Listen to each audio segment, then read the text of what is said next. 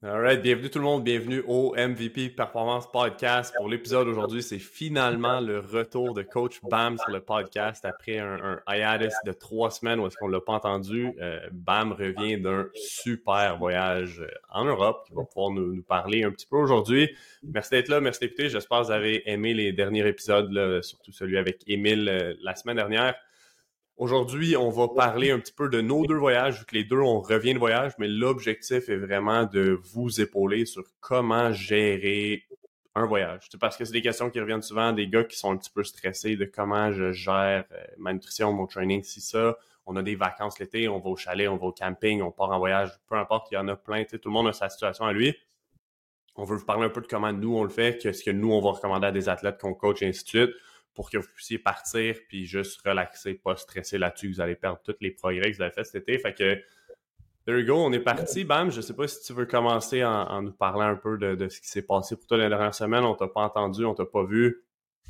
Ouais, eh ben, écoute, c'est le sujet est, est intéressant aujourd'hui parce que dans mon hiatus, en fait, c'est que j'étais en voyage.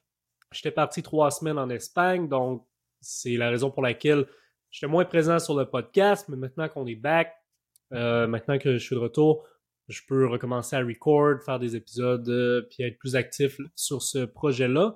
Puis aujourd'hui, ben justement, on va parler de ces voyages-là. On va parler de mon voyage en Espagne, on va parler de ton voyage à toi aussi, Matt.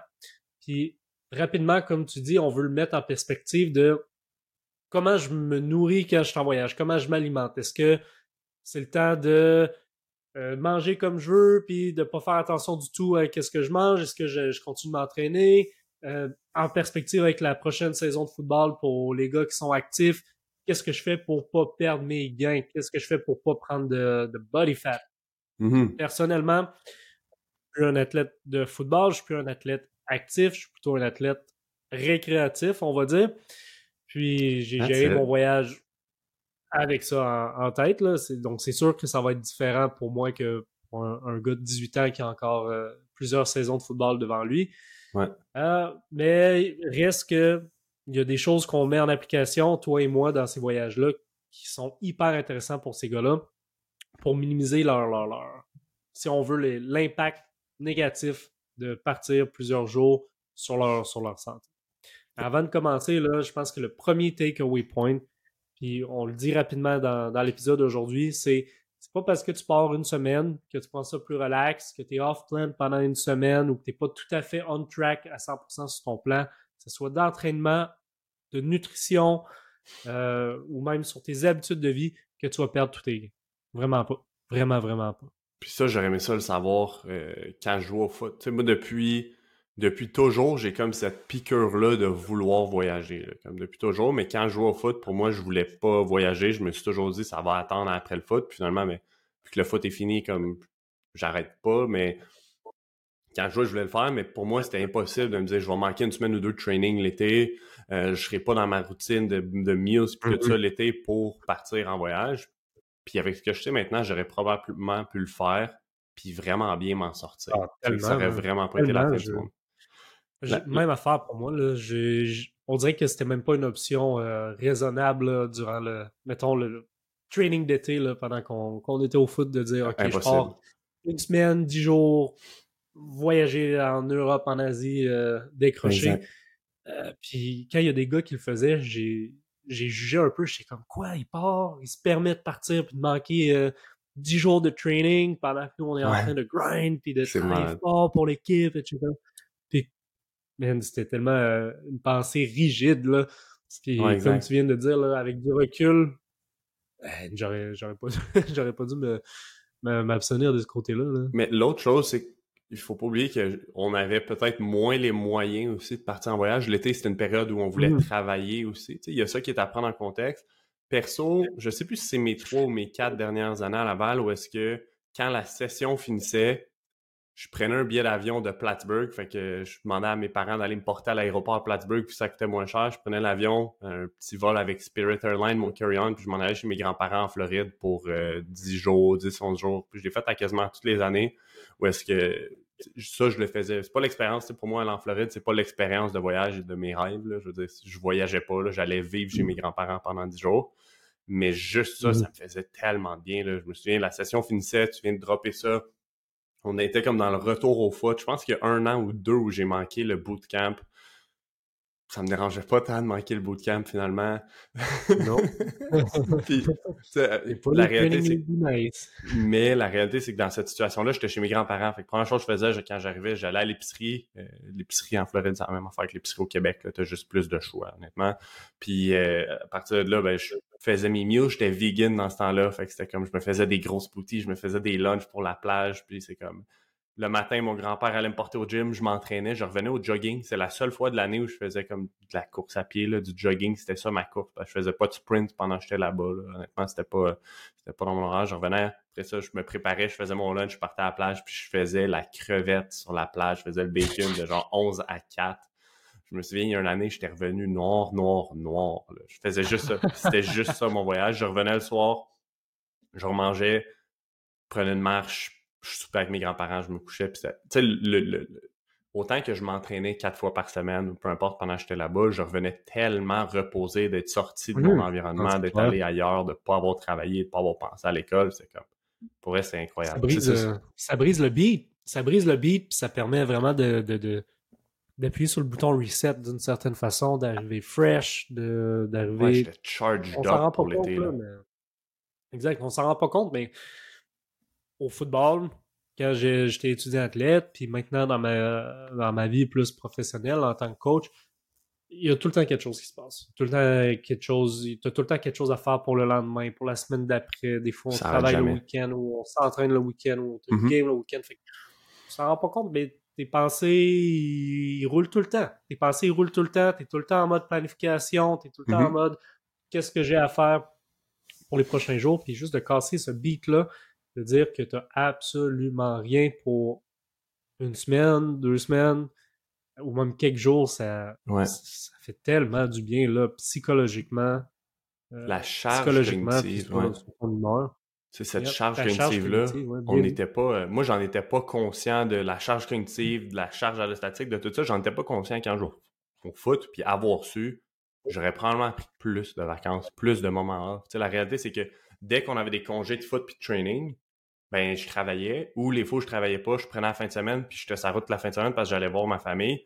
Ça reste tu te reposes pas là, dans ce temps-là. là, je veux dire. Fait que c'était comme toujours, Mhm. toujours ça. Puis, tu sais, des moments off à rien faire. Là. Tu sais, je regarde, il y a des gars qu'on coach, c'est comme Hey, je m'en vais au chalet ou je m'en vais en camping toute la fin de semaine. Je suis comme c'est ça que j'aurais dû faire, man. Juste aller décrocher, même pas de réseau sur mon sel, comme une couple de fois ou, ou partir. Ça, je pense sincèrement que c'est un must. Je pense sincèrement que c'est un must. Puis Les gars qu'on coach sont un peu comme toi et moi. Quand on était des joueurs actifs, c'est les gars qui sont hyper dédiés, qui aiment s'entraîner, qui veulent en faire beaucoup, puis qui veulent en faire plus côté training, côté nutrition, côté lifestyle pour aller chercher les- les- les- le pic de leur performance. Puis vient qu'on peut devenir quasiment obsédé par le, le- le- par le- le- l'idée de perfectionner chaque petit aspect de notre vie Mhm. pour optimiser nos performances au football puis, à notre, puis au training. Puis ça peut devenir euh, quasiment obsessif, ça peut devenir contre-productif jusqu'à Oui. un certain point parce que ça devient un stresseur, ça devient que si tu manques un meal, si tu manques euh, ou si tu te couches plus tard une soirée, ça devient quasiment anxiogène parce que tu te dis merde là je suis pas euh, je suis pas on track, je serai pas parfait cette semaine sur mon meal, Ouais. je serai pas parfait cette semaine sur, sur, sur ma routine de, de sommeil. Puis c'est encore plus ce monde-là qui va en bénéficier.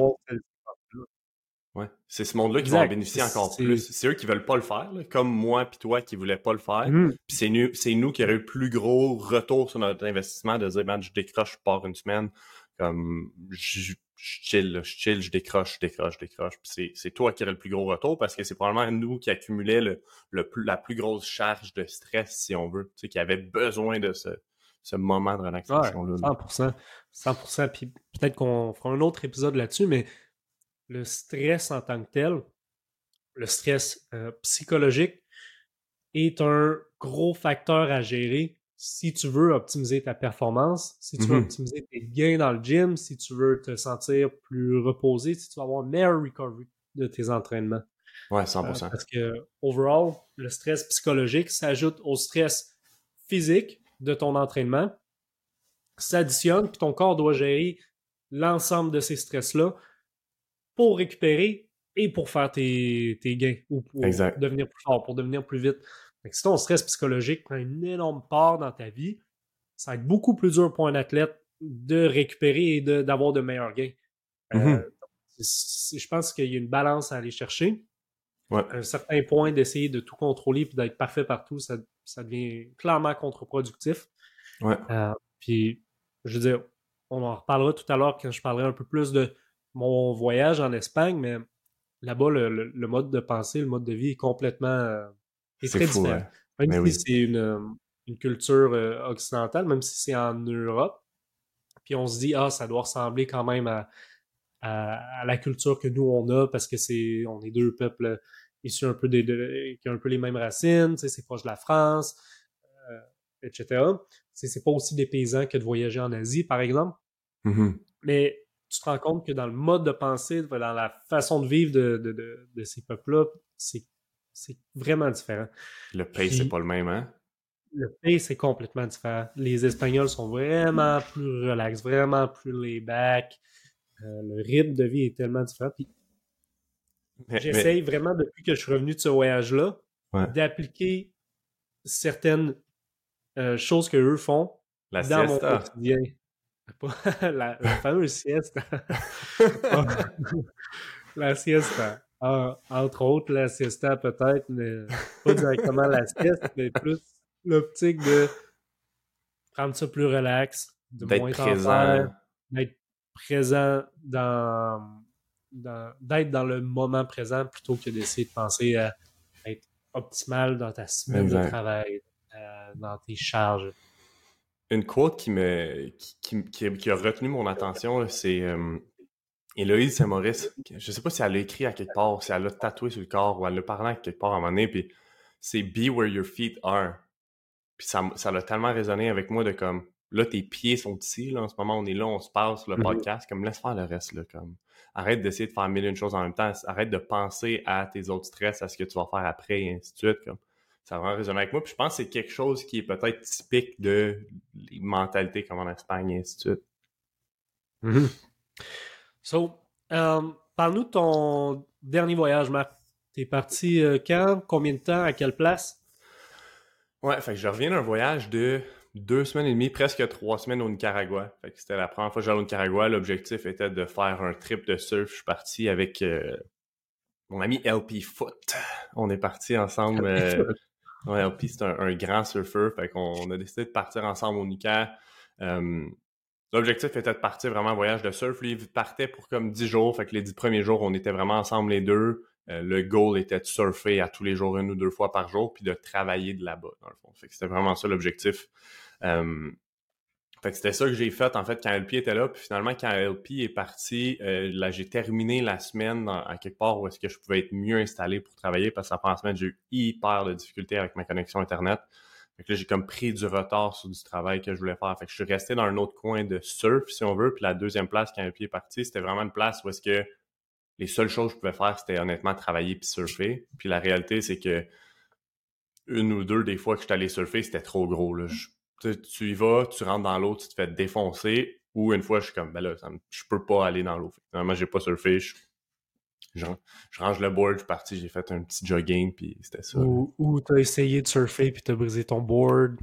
Ça, c'est la première semaine, je capotais, man. Briser un board, c'est comme, tu sais, c'est pas hot. Puis c'était une fin de session d'après-midi, tu surfes, tout va bien. C'est comme, honnêtement, tout allait bien. C'était gros, mais jamais j'aurais pensé que c'était assez gros pour briser un board, mettons. Puis c'était enfin, tu sais, mm-hmm. la, vague où j'ai brisé le board, c'était une vague où est-ce que j'étais pas en train de surfer, là. Je veux dire, si tu surfes puis tu brises le board, ça doit se faire, là, mais je sais pas comment. J'étais juste comme en dessous de l'eau, puis la vague a brisé sur moi, puis le board a snap en deux. Fait que là, je sors, là, tu sors, tu te fais brasser par la vague, je sors, puis là, je suis comme, je sens pas mon board tirer sur mon leash. Puis là, je suis comme, je vois la, je lève la tête, puis je vois juste un demi-board. Je suis comme, tu devais capoter. Là, je suis comme. Tu le sais qu'il va falloir que tu le payes, là. C'est ça le deal, là. Je veux dire, tu brises quelque chose qui t'appartient pas, faut que tu le payes, là. Fait que là, je, là, je, nage, puis là, je suis comme, je ressors, puis l'autre moitié de board, il m'attend sur la plage, là, malheureusement. Puis là, tout le monde te regarde, puis tout le monde passe un commentaire sur quoi t'as brisé un board. En tout cas, c'était un peu fou. Puis à partir de là, tu vas reporter le board. Le gars, il est un peu en crise, mais ça arrive. Puis là, faut que tu payes le board. Puis là, c'est comme, je suis en board shorts, là, j'ai pas une scène d'impoche, là. Puis on était dans une ville où le ATM le plus proche est à genre, je sais pas moi, 45 minutes en auto ou quelque chose du genre. Fait que là, c'est, ça a été compliqué. C'était la saga de, finalement, lui il connaît une fille qui a un compte PayPal que j'y envoie de l'argent sur PayPal pour payer le board, puis ça m'a coûté 300 pièces. J'ai vraiment été malchanceux. Là. 300 pièces US pour le board, c'est comme mon voyage vient de me coûter plus cher que prévu. J'ai mangé du rice and beans pour le reste ensuite. Il y a tout le temps des choses en voyage qui arrivent qui font des trous dans le budget. Ouais, j'ai eu peur une autre fois. Tu sais, la fois, l'autre semaine, quand je suis allé puis c'était gros, il y a une fois où je prends une vague, trop grosse pour moi, je tombe, je ressors de l'eau, j'ai mon board, j'ai plus mon board attaché après moi. Là, je cherchais le board, je le trouvais pas, je nage, puis là, tu te fais brasser par l'eau, puis là, je, en tout cas, c'était, un peu fou. Pour finalement me dire, comme, le board est pas dans l'eau proche de moi, ma seule solution de survivre en ce moment, c'est de nager jusqu'au bord, puis là, mon board était à côté sur la plage. Au moins, il était pas cassé, tu sais, il, était, il aurait pu se cogner sur une roche il aurait, pu, il aurait vraiment pu avoir un ding, casser, cogner sur une roche, cogner sur autre chose. J'ai été chanceux ce fois-là, mais là, j'étais comme, OK, ma journée de surf est finie, là, là Puis, euh, OK, donc, t'es parti au Nicaragua. Il y a eu une partie de ton voyage que tu étais avec LP Foot. Euh, lui, je sais pas si lui travaillait, mais toi, tu étais en mode surf, travail euh, un peu, tu fais des trucs à distance. Est-ce que tu as fait ça tout ton voyage ou il y a une partie que tu travaillais pas du tout, que tu étais complètement off? À la base, mon plan était de vraiment travailler les deux premières semaines puis prendre la dernière presque off. Puis finalement, dû à la connexion Internet qu'on a eu la première semaine, j'ai dû travailler les trois semaines. Mm-hmm. Euh, fait que les fins de semaine, honnêtement, je travaillais pas ou très très peu. Là, je décrochais les fins de semaine, puis on allait à des places qui étaient vraiment pas optimales pour travailler. Je veux dire, la première fin de semaine qui était celle avec LP, on est allé à San Juan del Sur, qui est reconnu comme euh, la place des backpackers, si on veut, au Nicaragua, puis que c'est reconnu pour le party et tout ça. Puis cette fin de semaine-là, on a resté dans les hostels. On était, on dormait dans des dorms puis tout, versus les avant ça, on dormait, on avait, euh, on s'était pris un Airbnb, plus confortable. On allait là, le but c'était pas du internet, c'était vraiment chiller, surfer dans le jour, puis voir ce qu'on faisait ensuite. La deuxième semaine, ça a été vraiment une semaine de surf aussi. Puis à partir du moment, là, mm. après ça, ma dernière semaine, mettons, j'ai pas surfé du tout. J'étais brûlé, j'étais cassé du surf. Puis à un moment donné, je pensais, dans ma tête, c'était je vais avoir envie de surfer deux fois par jour pendant trois semaines. Puis j'avais comme envie de voir autre chose. J'entendais de parler d'autres choses qui seraient, mm. qui étaient belles, qui étaient cool à fond de Nicaragua. finalement, la fin de semaine qui a suivi, j'étais allé au Métépé, qui est un île, en fait, qui regroupe deux volcans.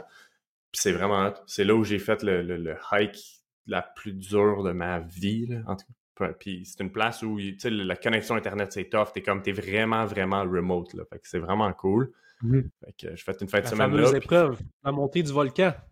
C'était honnêtement l'un des plus gros défis de ma vie pour de vrai. C'était vraiment spécial comme moment. Euh, c'était vraiment, vraiment spécial comme moment. Puis fait que j'ai eu ça, puis la dernière semaine, je me suis installé à Grenada, qui est comme une des une ville coloniale, qui est comme reconnue comme étant une des belles villes où est-ce qu'il n'y a pas nécessairement grand-chose à faire, des choses à faire proches, mais que je pouvais pas nécessairement faire parce que c'est des day trips, c'est des activités de jour, puis il fallait que je travaille, j'avais des rencontres, j'avais des choses à organiser pour le pre-season blitz, et ainsi de suite. Fait que je me suis installé là, puis je me suis dit, je vais me promener, je vais visiter la ville, je vais manger ce que, ce font dans cette ville-là. Mm-hmm. Finalement, je me suis rendu compte, hey, il y a des gyms dans cette ville-là, ce qu'il n'y avait pas eu. les deux premières semaines, je me suis pas entraîné pendant tout. Là. Il y a une fois que je suis pas allé surfer, j'ai trouvé une barre à chin-up puis euh, des barres à dips. Fait que j'ai fait quelque chose comme, euh, je me souviens plus, là, 8 ou 10 séries de chin-up puis de dips, puis ça s'est réglé là. J'ai fait comme un training parce que je, mm-hmm. finalement, j'ai pas surfé, j'étais debout de bonne heure le matin, je, comme j'en profitais avant qu'il fasse chaud. Puis euh, là, finalement, je travaillais, j'allais au gym, je visitais, je me promenais dans la ville, euh, j'allais courir, des affaires comme ça. Puis ça s'est pas mal résumé à ça, honnêtement. Cool, cool. Beau voyage, beau voyage. Côté, euh, vu que tu parles de training, ouais. parlons un, peu côté training en voyage. Ouais. Toi, comment est-ce que tu as géré ton entraînement en voyage? Parle-nous un peu de tes objectifs rapidement, là, qui, qui étaient avant d'entrer dans ce voyage-là avec ton entraînement? Puis qu'est-ce que tu t'es dit là, durant ce voyage-là pour ton training? Ma vision du training va vraiment changer d'un voyage à l'autre, puis de ce que je fais, puis de où est-ce que je suis, puis de quoi, de, ce dont à quoi j'ai accès. Euh, de manière générale, je voyage avec genre des bandes élastiques, puis des anneaux de gymnastique ou un TRX, puis euh, Là, je les avais pas chez nous. Fait que je suis parti sans, puis c'était correct. De toute façon, avec le surf qu'on a fait, je n'aurais probablement pas utilisé tant que ça.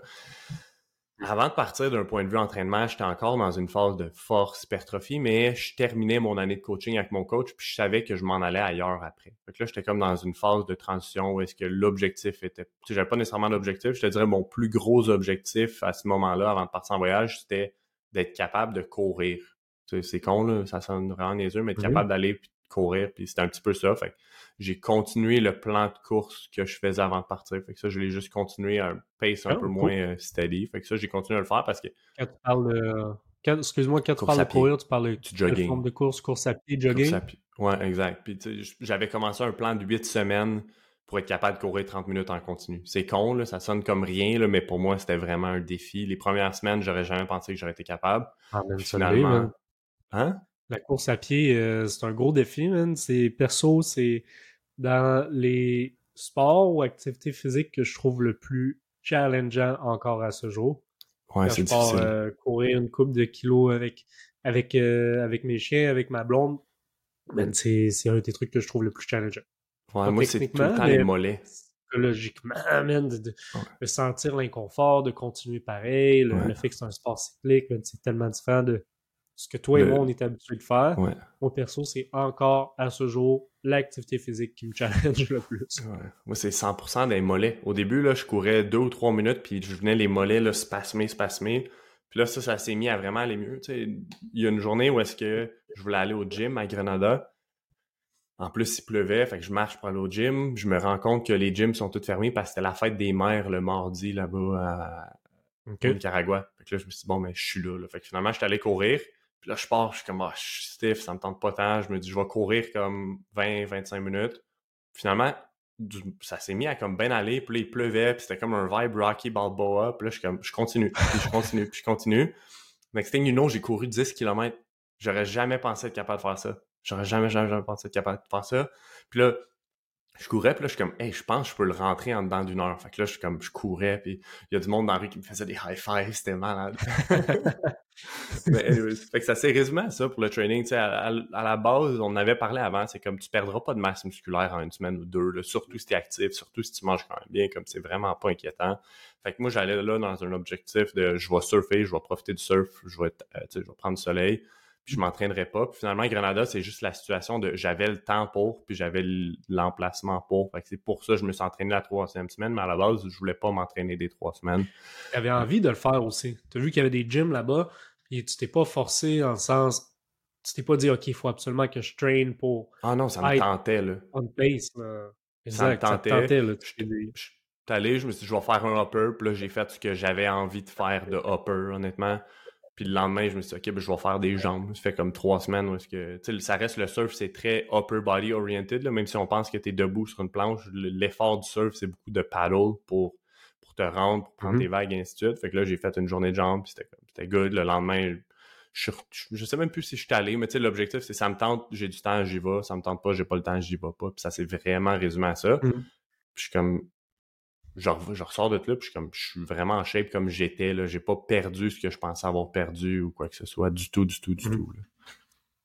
Pour les athlètes qui nous écoutent, là, je pense que le premier euh, takeaway point par rapport à l'entraînement, c'est il est assez clair. C'est si tu as une semaine ou dix jours de, de, de, de voyage ou de congé, l'entraînement n'est pas prioritaire. Ok, t'es pas, tu vas pas perdre tous tes gains si tu es off de training pendant une semaine, si tu es off de training même pendant deux semaines. Et le pire qui va arriver, c'est que ça va donner la chance à ton corps puis à ta tête d'être plus reposé. Tu vas revenir plus fort. Puis tu vas revenir plus fort. La réalité, c'est que l'entraînement, tu fais pas tes, tu fais pas tes gains pendant que tu t'entraînes. Tu fais pas tes gains pendant que tu fais tes 10 trainings par semaine puis que tu fais ta session d'extra, etc. Tu fais tes gains quand tu recover. Tu fais tes gains quand tu te reposes. Quand tu en donnes vacances. l'opportunité à ton corps de bâtir des nouvelles fibres musculaires, euh, de revenir plus fort, de revenir plus vite. C'est dans ton recovery que tu vas faire tes gains.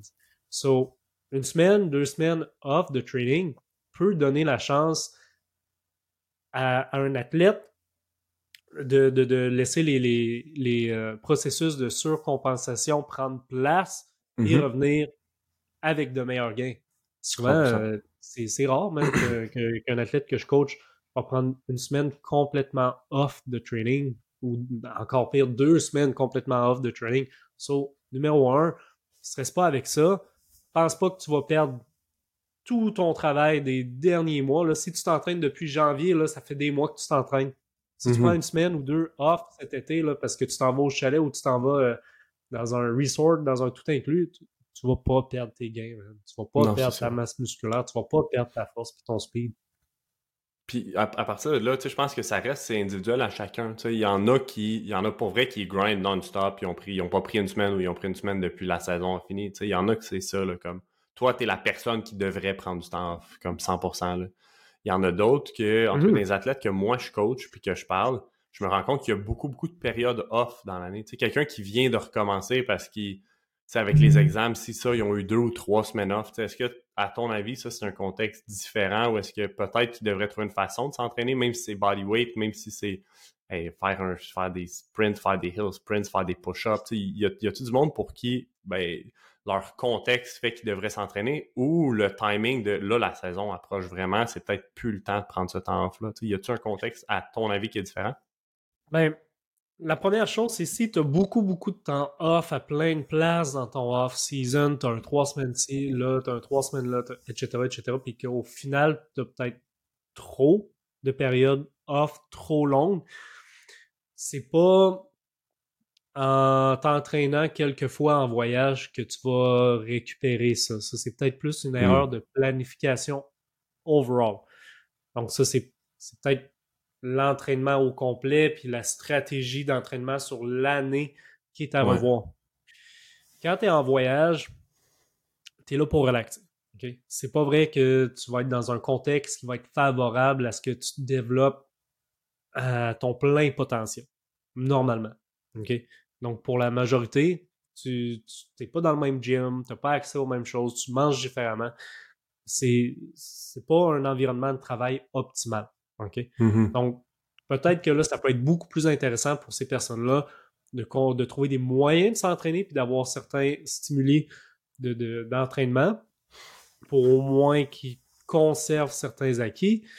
Mais si tu te dis, ah, je pars en voyage puis je vais, je vais grind, c'est pas la, c'est pas la bonne optique selon moi. C'est pas la, c'est pas la bonne stratégie employée. Maintenant, si tu as accès à un gym ou même si tu n'as pas accès à grand chose, body weight, tu peux vraiment t'en sortir pour, conserver ta masse musculaire. Je pense que c'est, c'est aux alentours de 25% de ta charge d'entraînement normale que pour maintenir. veux conserver pour maintenir ta masse musculaire. 25% de ta charge d'entraînement normale, c'est pas grand-chose. Hein. C'est pas grand-chose. Si par exemple, toi dans tes trainings, tu as quatre séries normalement de, de, de, chin-up, de dumbbell press, ben, tu fais une série à la même fréquence. Puis tu vas maintenir. Et tu vas conserver tout ça. Tu vas maintenir. Mm-hmm.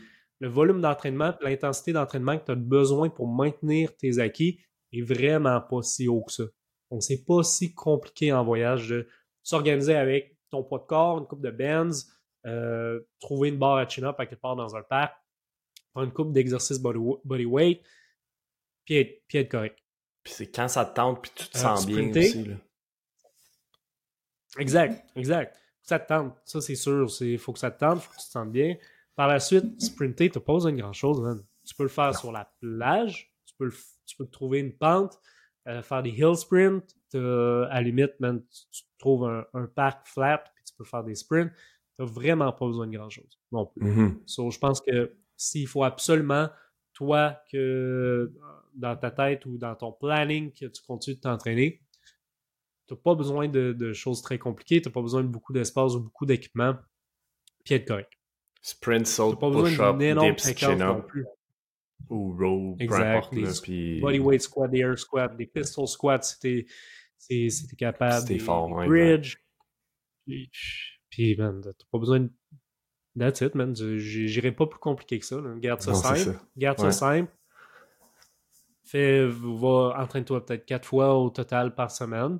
Et ça va être, ça va être suffisant. Ça va être sinon, moi, ce que je dis souvent, c'est à la fin de la journée, c'est juste sois actif puis bouge, mais comme dans ta vie de tous les jours. Puis la réalité, c'est que là, tu es en vacances, mm-hmm. tu n'as absolument rien qui presse, tu rien qui comme. Tu as du temps, là, comme va prendre une marche au soleil, va prendre une marche, va fais un hike avec ta famille ou peu importe. C'est toutes des choses que, sais, c'est juste bien pour toi physiquement, mentalement, comme émotionnellement. C'est toutes des choses qui, peuvent être bien. Puis que fais juste être actif. C'est sûr que si tu fais la crevette pendant sept jours, couché sur une chaise longue ou assis au bord dans la piscine à Punta Cana, là, tu, puis tu piffes au, tu t'en piffes au buffet, puis tu fais rien, rien, rien, parce que c'est ça que tu fais, tu peux le faire. Mais là, ça, le retour va être plus tough. Euh, le premier training, il va être plus difficile.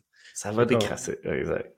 Même, euh, même à la limite, si c'est quelque chose que tu fais jamais puis que tu es tout le temps dans le piton, va te faire ça une couple de jours dans ta semaine, c'est ça pas si mal non plus si ça te permet de réduire ton, ton stress overall puis d'appuyer sur le bouton reset comme on parlait un peu plus tôt dans le podcast. Ouais.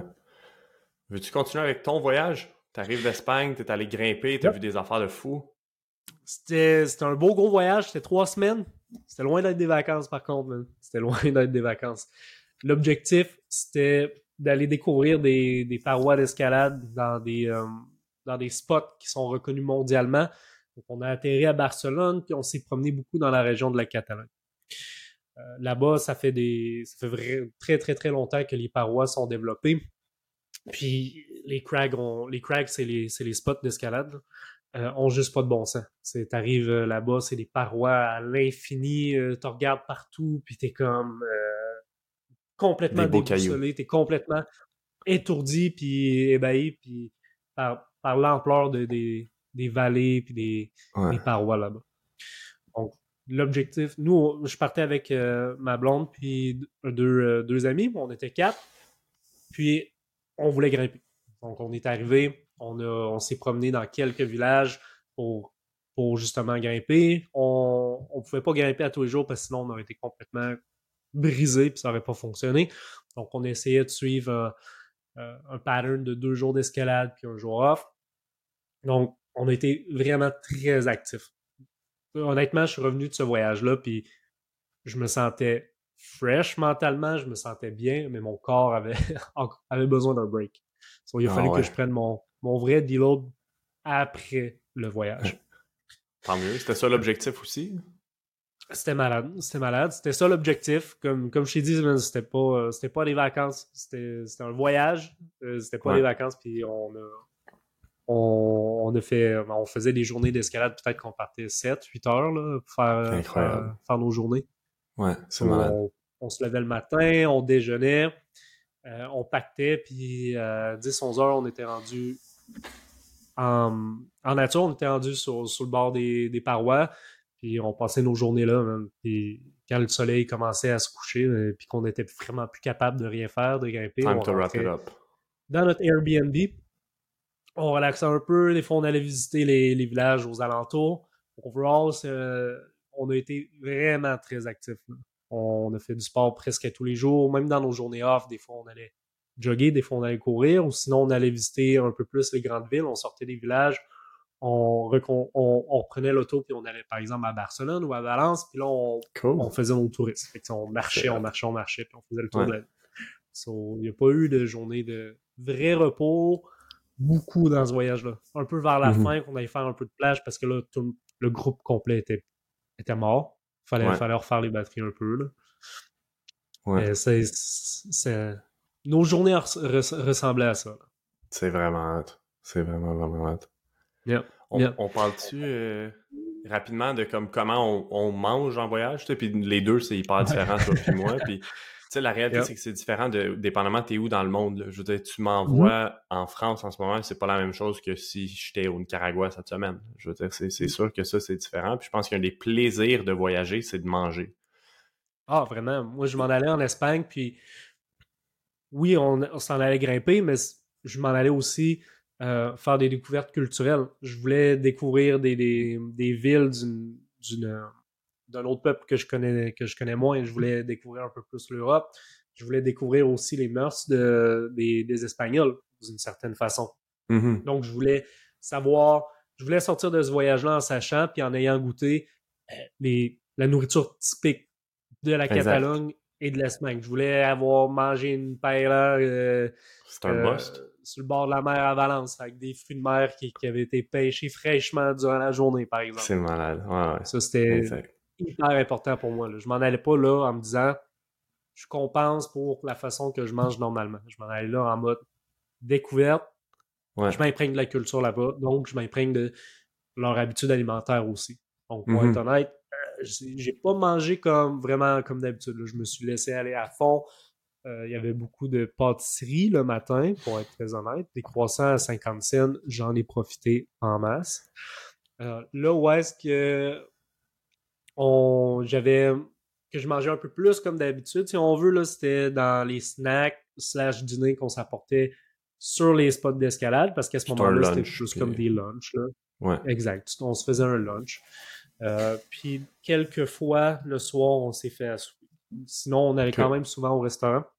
Ouais. Ça coûtait pas tant cher là-bas, aller au restaurant. Puis, la euh, différence entre. Souvent, ça valait la peine. exact. Exact. Euh, donc, ça, c'était moi personnellement. mais comme par la suite, je veux dire, à un donné, on, trois semaines à se laisser aller complètement, je pense que moi puis les, autres, on ne serait pas senti complètement bien. Donc, à un moment donné, le matin, oui, on continue de manger un croissant par-ci par-là. Et on a commencé à se faire beaucoup d'omelettes pour avoir quand même une certaine quantité de protéines dans notre journée. Puis pour soutenir notre faim, parce que veut, veut pas, on s'en allait faire du sport. Donc, si on avait mangé juste des croissants le matin, on aurait crash un peu plus tard, puis ça aurait été, ça aurait pas été le fun pour personne. Mm-hmm. Sur les spots d'escalade, on s'amenait souvent des cannes de sardines ou des cannes de thon avec des fruits, avec euh, quelques des noix, genre, euh, des fois, on se cuisinait des... Euh, des, souvent, on s'amenait du pain aussi, parce que le pain en Europe, je veux dire, est vraiment pas cher puis est vraiment bon. Il est pas cher, puis c'est fou le pain, puis les, les là-bas, souvent, il y a beaucoup de monde qui ici vont manger du pain, vont se sentir vraiment moyen, puis là-bas se sentent juste vraiment mieux. il y a plein de monde là, qui vont aller manger des mmh. croissants puis du pain en Europe, puis la, le, processus de comment il est fait, de fermentation, et ainsi de suite. Je pense vraiment qu'il y a une différence. Puis il y a du monde qui mange du pain là-bas puis qui se sent super bien versus ici, il y aurait de la misère. Ouais, ben, je crois vraiment que c'est peut-être plus le pain, pain commercial, le, bon vieux euh, pain pomme tranché euh, que mm-hmm. tu achètes à l'épicerie qui est, qui est fait complètement différemment. Mais je veux dire, même ici au, Québec, là, si tu achètes ton, pain, en tout cas moi personnellement, quand je vais à la boulangerie à côté, là, c'est pas c'est pas la même game que si j'achète mon pain à l'épicerie. Là. ou même que des fois je fais du pain maison, c'est ça n'a rien à voir avec comment je me sens suite euh, quand je mm-hmm. mange une grosse quantité de ce pain-là. Au final, je pense qu'il y a peut-être beaucoup d'additifs, des agents de conservation qui sont ça, mais le blé est élevé d'une façon différente. Exact, exact. Versus quand je le fais à la maison, chez moi, j'ai de la farine, de l'eau, de la levure. Et c'est pas mal les trois ingrédients de base. un peu de sel, un peu d'huile pour faire ma recette, mais après ça, je le cuis au four, puis c'est tout ce qu'il y a là-dedans. Ouais, c'est digéré complètement différemment aussi. OK. Donc, overall, on essaie de manger un peu plus de protéines le matin, d'avoir quelque chose pour nous soutenir un peu plus.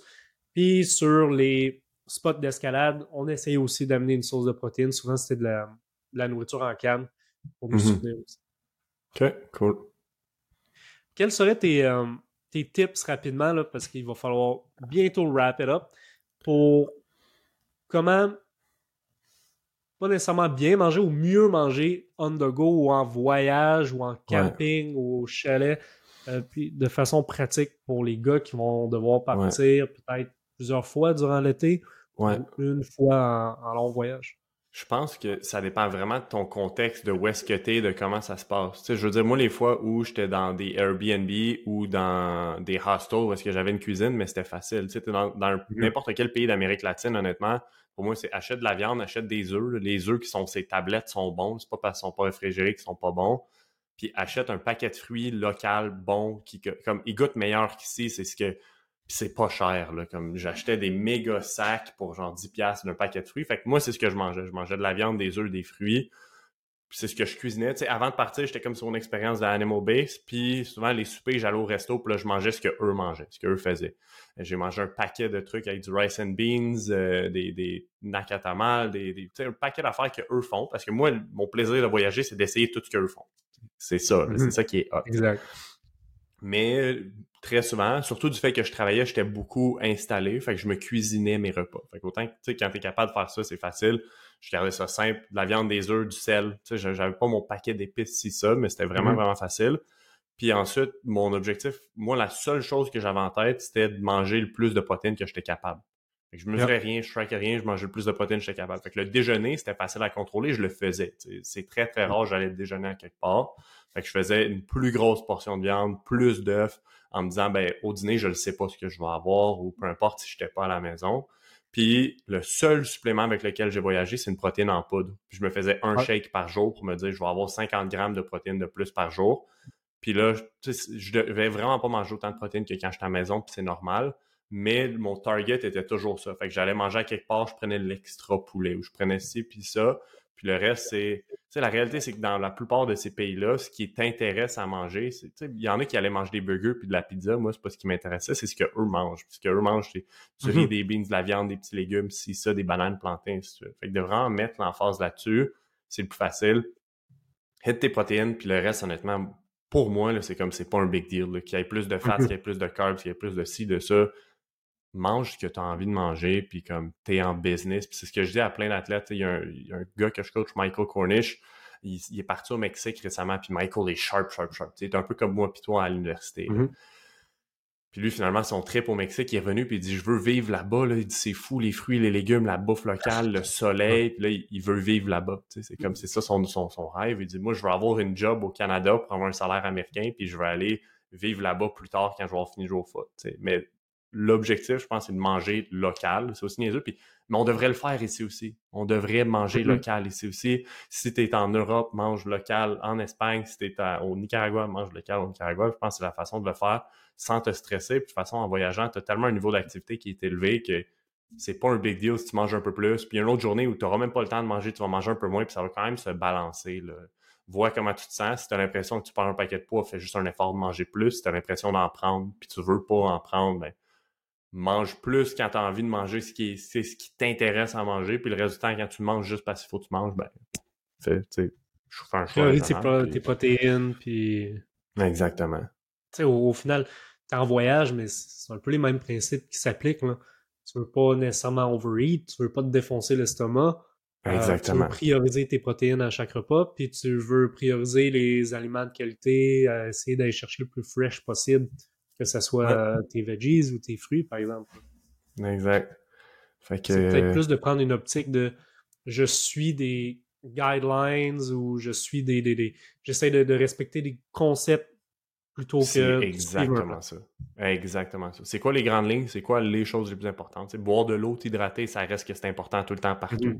Mm-hmm. Le 20% qui va t'amener 80% des résultats. Exactement. Puis le reste, ben, tu t'en soucieras, mais que tu reviennes. Great. That's it. Way to wrap it up. Ouais. So, good stuff. Je suis content d'être back. Euh, je suis content d'être back. J'espère qu'on va record plein d'épisodes du podcast dans les semaines à venir. Fait que merci, euh, merci à tout le monde d'avoir écouté jusqu'ici. Honnêtement, si vous voulez, juste, euh, si vous êtes rendu là, share-le sur votre story ou peu importe, ça nous aide beaucoup. On veut aider plus de joueurs de foot avec ça. Sinon, profite de tes vacances, have fun, puis that's it. Peace!